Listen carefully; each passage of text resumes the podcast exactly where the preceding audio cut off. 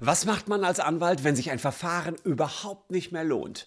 Ganz einfach, man erfindet einfach ein Urteil, schickt seinem Mandanten zu und hofft, dass sich die Sache damit erledigt hat und man nichts weiter tun muss. So tatsächlich geschehen. Für den Anwalt führte das dazu, dass er wegen Urkundenfälschung vor Gericht stand. Aber er wurde nicht wegen Urkundenfälschung verurteilt. Warum man als Anwalt Urteile offenbar einfach so fälschen und seinem Mandanten schicken kann, ohne dass das strafrechtliche Konsequenzen hat, zeige ich euch in diesem Video und das ist ein wirklich verrückter Fall.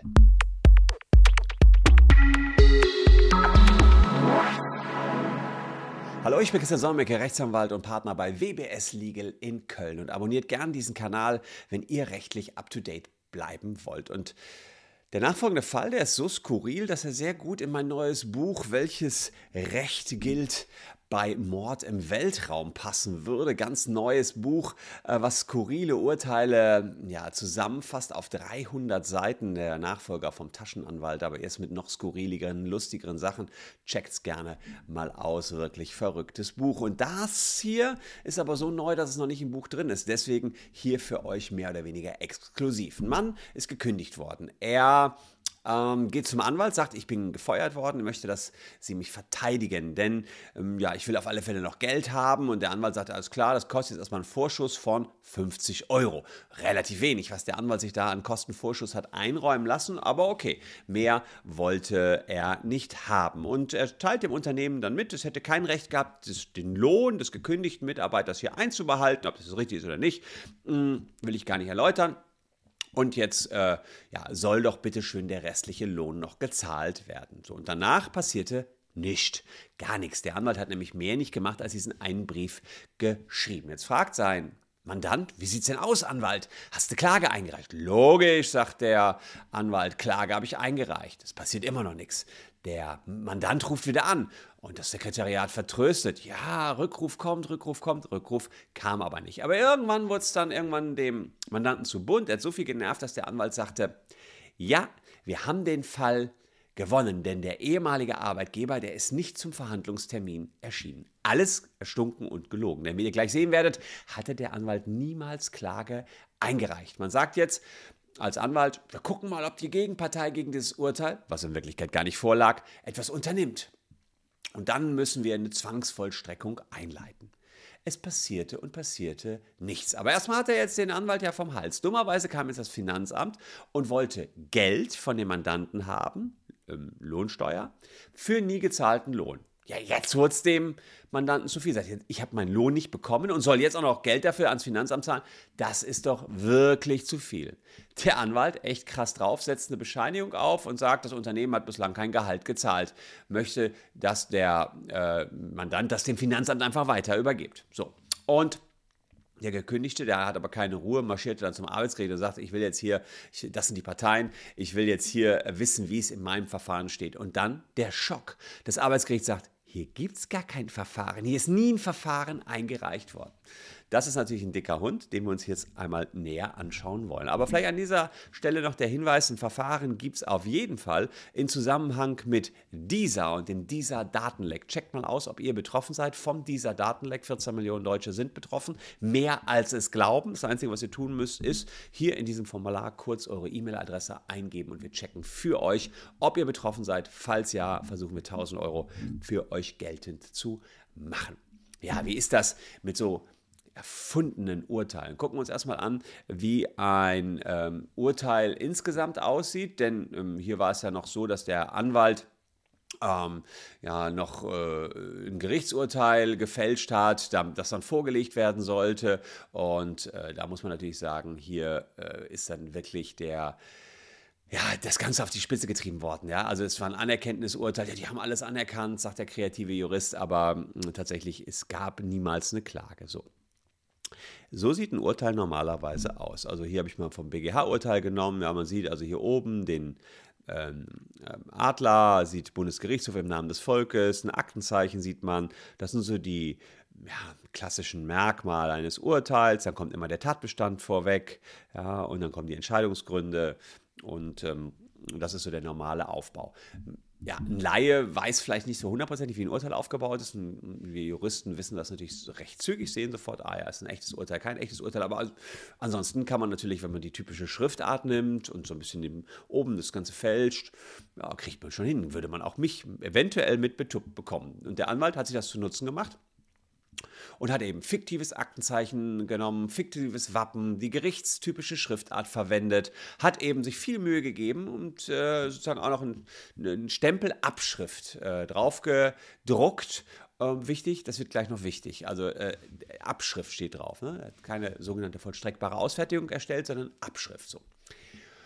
Ja, und er dachte, damit hätte sich jetzt endgültig der Fall erledigt. Der hat nämlich noch Folgendes gemacht. Der hat auch noch aus seinem eigenen Geld 360 Euro gezahlt. Er hat gesagt, ja, die sind bereit, dir den Lohn zu zahlen, hier hast du das Geld. Sprich, seine Idee war, ich mache jetzt das Urteil, zahle dem Mandanten, der will es gar nicht checken, dass ich nie geklagt habe. Ich habe zwar jetzt einen Verlust gemacht, habe 50 Euro Vorschuss, 360 Euro gezahlt, habe ich 310 Euro Minus gemacht, aber ich habe auch super viel Arbeit gehabt und will es jetzt endlich loswerden. Das war sozusagen sein Plan, aber der ist leider überhaupt nicht aufgegangen.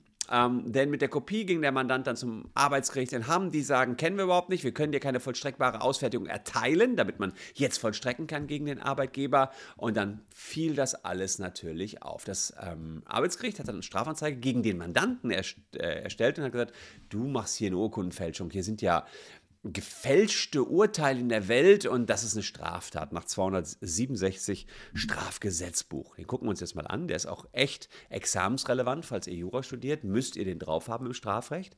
Wer zur Täuschung im Rechtsverkehr eine unechte Urkunde herstellt, eine echte Urkunde verfälscht oder eine unechte oder verfälschte Urkunde gebraucht, wird mit Strafe bis zu fünf Jahren oder mit Geldstrafe bestraft. Das ist das, was hier in 267 Strafgesetzbuch drin steht. Also, eine Urkunde, da sagen wir Juristen, das ist eine sogenannte verkörperte Gedankenerklärung, verkörperte Gedanken. Ihr habt erst nur Gedanken, die werden verkörpert in einem Schriftstück. So weit, so gut. Ist ja das Urteil auf jeden Fall.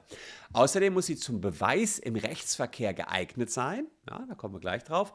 Und den Aussteller erkennen lassen. Also Gedankenerklärung zum Beweis geeignet und Aussteller erkennen lassen. So, und wenn das alles vorliegt, hat man eine Urkunde. Ähm, und hier ist relevant, dass der Anwalt nicht das Originalurteil gefälscht hat, sondern eine vermeintliche Abschrift gefälscht hat und davon eine Kopie gefertigt hat. Das heißt, hier hat er keine einfache Urteilsausfertigung angefertigt, sondern äh, er hat sein Dokument als Abschrift betitelt.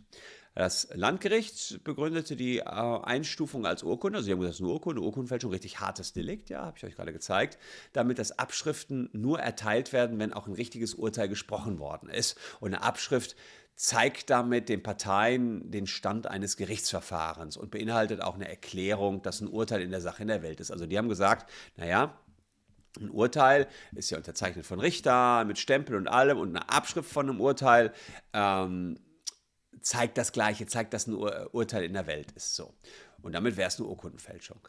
Jetzt ist aber so, dass das Oberlandesgericht in Hamm das anders gesehen hat. Äh, OLG Hamm hier sagt, das Herstellen und Gebrauchen einer gefälschten einfachen Urteilsabschrift ist im Regelfall keine strafbare Urkundenfälschung. Also ganz krass eigentlich. Die sagen, nee, das ist eine einfache Urteilsabschrift und das ist eben entsprechend keine äh, Urkundenfälschung. Also hier der ganze Sachverhalt nochmal aufgedröselt. Die Frage ist, wie kommen die Richter in Hamm dazu? Die sagen, naja, ähm, im Unterschied zu einer Urteilsausfertigung mit Brief und Siegel und allem oder einer beglaubigten Abschrift ist das keine Urkunde, denn sie verkörpert nicht die Erklärung des Ausstellers des Originals. Also da ist eben keiner drunter, der das unterzeichnet hat, sondern sie gibt lediglich wieder, was in einem anderen Schriftstück äh, drinsteht. Ja? Also das bisschen kompliziert, ja, aber wenn man da tiefer einsteigt, erschließt sich es einem, ähm, dass man sagt, bei Abschriften selbst, das sind keine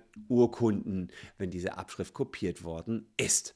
Also, äh, mit dem Strafurteil ist der Anwalt davon gekommen, denn er hat ein Dokument gefälscht, das selbst gar keine Urkunde war. Deswegen war es keine Urkundenfälschung. Er beging damit auch keine Urkundenfälschung. Ob der jetzt ein Mastermind des Bösen ist oder nur zufällig Glück gehabt hat, kann ich nicht sagen an dieser Stelle. Äh, Fakt ist jedenfalls, er wurde auch äh, vom Vorwurf des Betruges freigesprochen, denn er hat ja gar keinen finanziellen Vorteil gehabt. Er wollte nur Arbeit sich irgendwie ersparen. Die Frage ist eigentlich, ob er den Job als Anwalt behalten darf. Das würde ich sagen, steht auf einem anderen Blatt Papier. Die Anwaltskammer wird den wahrscheinlich rausschmeißen und ihm die Lizenz entziehen, wenn wir Anwälte anfangen, hier irgendwelche Urteile zu fälschen, nur damit wir unsere Mandanten loswerden. Ja, dann gute Nacht Deutschland. Also so wird es ja nicht funktionieren. Also darüber habe ich jetzt nichts gefunden. Außerdem ja, hat der Mandant wahrscheinlich einen Schadenersatzanspruch gegen seinen Anwalt, wenn der ja, Lohn jetzt nicht mehr einklagbar ist. Also eine Menge Ärger, die der Kollege jetzt am Hals hat, aber man muss auch sagen, sehr, sehr kreativ. Vielleicht hätte er die Zeit äh, in die Fälschung des Urteils nicht stecken sollen, sondern eher in das Führen des Prozesses. Wäre in meinen Augen sinnvoller gewesen. Also, sehr skurriler Fall, ähm, den ich euch hier hoffentlich gut rübergebracht habe. Falls ja, lasst einen Daumen nach oben da. Wir sehen uns morgen an gleicher Stelle schon wieder. Danke, dass ihr heute meine Gäste wart. Tschüss und bis morgen.